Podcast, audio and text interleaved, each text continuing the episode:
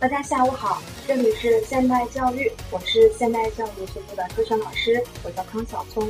今天呢，咱们有幸请来了刚从日本回来的同学，名叫李冲。嗯，新疆女生李冲，也为大家做一个简短的自我介绍，大家有请。嗯，大家好，我叫李冲，我是二零一一年十月八号来现代教育参加这个现代教育的保过班儿，然后我是从初级开始，然后二零一二年的七月份是考过了二级，然后二零一二年的十二月份是考过了一级。记得好清啊。嗯，然后二零一三年的四四月份，然后就去日本的东京开始留学了。嗯，哦，那个时候已经过了一级吗？对，那个时候已经过了一级。啊，很厉害呀。嗯，那么之后的话呢，是二零一四年的四月份，那么也是成功的考到考取了日本的一所非常著名大学——京都外国语大学。嗯，请是读的什么专业呢？嗯，读的日本语专业，将来是准备当日本语的老师。哦，是吗？啊，那么，嗯，对于你来说的话呢，就是你在日本也学习一年了，新人大一了。中国的这个学校教育，还有日本的这个之间，对你来说有什么差异差异呢？有什么不同的地方呢？嗯，首先，日本的这个老师他上课都比较认真，嗯嗯，基本上都是很准时的上下课。然后是日本的学生们学习也很认真，然后他们的图书馆经常都是满座，就是占的座位都比较难一些。嗯，很用功，很刻苦。然后学生们下课也比较积极，学校也有很多课外活动、社团什么的。嗯，比如说什么呢？比如说，我们学校有一个叫海外研究会的一个社团，这个社团研究会。主要的目的就是跟学校呀、京都的外国人的留学生，然后一起交流。然后基本上每个星期都会有一个 party，然后日本人跟留学生就可以在这个 party 上交流日语啊什么的。那你有没有参加，就是参加什么社团呢？哦，我目前因为因为我家的条件不是很好，嗯啊，我目前还没有参加什么社团。不过我大二打算参加一个社团，然后体验一下日本的学校生活。嗯，对。那么留学当中的话，有什么对于哪个感触非常非常深的，或者印象比较深的，有什么事，有什么可以跟大家分享的吗？嗯，首先我觉得，嗯，日本人他学习都很认真，然后日本人的素质都嗯相对比较高一些。然后你在这样的环境里面学习生活，然后你自己的嗯这种行为举止也会变得比较比较接近日本人。然后，嗯，我听说哈，就是，嗯、就是我同事之前去日本留学的时候，去日本出差的时候，嗯，他又说，嗯、跟他去问路的时候，日本人非常非常很很友好的，他们可能会甚至把这个地图给你打印出来，然后会告诉你怎么走怎么走。有的时候呢，遇到一些很热心的欧巴桑或者是欧吉桑哈，他们甚至会带着你直接到那个地方去，是这样子。对对对，日本人他对人都比较热情一些，然后你在日本生活会感到特别轻松愉快。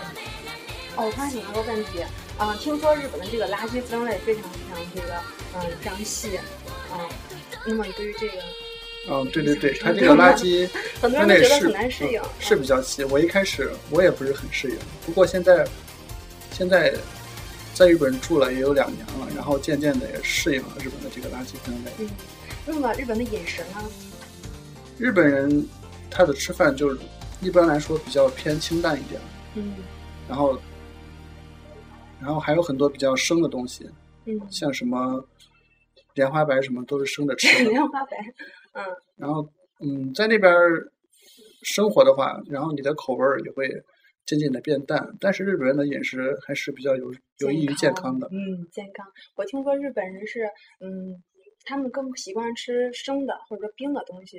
你像我听同事说是，嗯，日本的一般的旅馆里面，他们可能你刚去点餐的时候，他们给你一杯水，但这个水肯定是冰水。对日本人平时他们都喝水的话，他们都是喝冰水的。嗯然后一般喝热水的人，他们都会觉得这个人还蛮奇怪的。没有啊，热水很舒服呀。那么很多中国学生刚去的时候肯定还是不习惯的。对对对，我一开始去我也是不太习惯的，不过现在渐渐的就还算比较习惯了。嗯，你觉得京都这个城市怎么样呢？我觉得京都比起东京那种繁华闹市，显得会比较比较更日式一些，嗯比较比较偏一些日本的古色古香的一些东啊西。，古香古色的，确实，嗯，我知道呢，西安的话跟京都呢是友好城市，而且呢，在古代的时候呢，那个京都的这个这个城。那么它是仿照这个西安城、长安城去仿照的，所以呢，很多那个街道呀，我能看到有种中国的长安城这样的影子在里面，是这样。嗯，对对对，还是有一些的，对对对，像什么嗯，因为京都也算是多朝古都了，啊，这样子。嗯，那么，嗯，你们学校的话，嗯，有什么好吃的可以介绍一下吗？我们学校的话，嗯，我听说你们学校早餐很好吃。对对对，那次蔡老师不是也来我们学校一起吃早餐吗？对对然后蔡老师也觉得我们学校的嗯饭还是比较嗯，挺好吃的。那么京都有什么名胜古迹可以给大家介绍一下吗？嗯，首先你要你想体验日本日本的嗯传统文化的话，你可以去一下日本的八坂神社，八坂神社。对，或者是金阁寺、银阁寺。嗯。然后，如果你是七月份来到京都的话，你还可以体验一下京都的纸园祭。直园祭，啊，那是怎样一个？嗯，人特别特别多。我当时比较有意思的地方就是，我当时是职员祭那天，我是在打工，嗯然后我我们我们打工正好是要经过嗯职员职员季举办的那条街，然后因为街上人太多了，我是骑自行车去打工，你根本骑不了自行车，所以说那天就迟到了。呃不过我们店长他知道了解这个情况，还是没有说我的。哦，日本人对于时间观念还是非常非常强烈的。啊，对对对，对，所以自然的话，咱们学生不管是说进日企，还是说嗯去日本留学，大家一定要守时啊。嗯，那么对于即将赴日的同学，嗯，你有什么好的建议呢？嗯，或者说作为一个过来人，你有什么忠告呢？嗯，首先首先我想告诉他们，去日本留学，首先是要你要是以学习为目的而去的，嗯然后首先你得把学习好好的抓紧，然后如果是语言学校的同学的话，你上课你要积积极的去参加，然后这个真的很影响你嗯，你他们之后几对出勤年的率是有对那个要求的啊。你之后几年的一个，这个会很影响你接下来几年的这个签证的这个年限的问题。哦如果你的出勤不好的话，可能你的签证只有半年到一年，嗯，然后你就等于说你每隔半年或者一年你就要去签一次，一次对。啊但是你申请一次会很麻烦，对，要一大堆资料，而且还要掏很多钱才能申请到。嗯然后就是你出勤率不高的话，就是日本人他是很讲究一个诚信的一个东西。你如果不高的话，就是给人一种这个人没有一些规矩，没有一些诚信的感觉。然后就是还有还有个建议就是，嗯，如果是去考大学呀、嗯考大学院的同学的话，基本上你如果是四月去的话，在日本上了半年，大概七八月份，你就要开始关注一些学校的的东西了，因为日本的学校它是它是自主招生的，所以说每个学校是不一样的。对对对，尤其的话呢，国公立跟私立的这个申请时间，也就是说出院时间是不一样的。啊对，你要先想好你要去报什么学校、什么专业，嗯然后你要先如果有目标的学校的话，你得提前关注学校，然后看那学校是什么时候对对是出院时间，对，对，然后你要提早准备那些资料嗯会比较好一些。嗯，这些材料的话，一般你自己就可以准备了吧？对，一般自己就可以准备，但是有一些学校证明的话，嗯，可能有的学校它会比较麻烦，它会要三个月之内的证明。这个都这个对对，所有材料的话，他们是有这个时效性要求的。对，如果哦他是要三个三个月之内的话，那样的话你就必须要让家人在这边帮你开，然后邮寄过来才可以。嗯，因为有些材料是需要国内去提供的。对，但这个东西的话，你当你在做这个语言学校申请的时候，很多材料你是有经经手过的，你很清楚，也知道该怎么去做，所以自己是可以独立去完成的。对对对，嗯嗯。那么大一申请当中有什么需要注意的吗？嗯，申请什么？申请大学。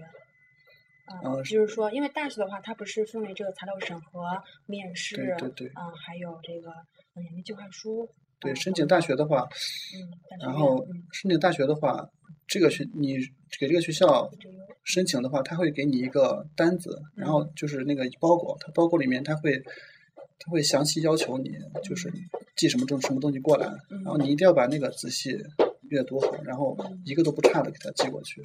如果缺少的话，就会比较麻烦一些。嗯，这样子。嗯，好吧。最后总结一下您的这个留学生涯。嗯，我觉得去日本留学感想如何？嗯，去日本留学也算是改变了我一个人生吧。反正我没留学之前也是在西安这边，也是没有什么事情可做。嗯。然后现在在这边上了一年日语之上了一年日语之后，觉得学日语也是一件挺开心的事。然后。去日本留学了，现在在日本也结识到了很多日本的朋友，嗯，然后个人的整个人的这个行为素养也比较上升了一个档次，然后个人感觉也算是一条比较不错的路。嗯，我听说你三月份的时候会有一位呃日本同学就是会过来，对，我的日本同学是三月二十七号是来日本，然后是。交换留学半年，然后他是今年的七月底回去。然后如果有兴趣的朋友，可以跟我的日本什么日本朋友交流一下。嗯，到时候的话，我们也是嗯，直接邀请这位同学一起来跟大家做一个面对面的一个交流。最后，感谢李冲同学为大家带来这么精彩的一个经验分享啊，学习分享啊，谢谢李冲。那么，相呃选择现代教育，你的人生也会像李冲一样。充满精彩。星が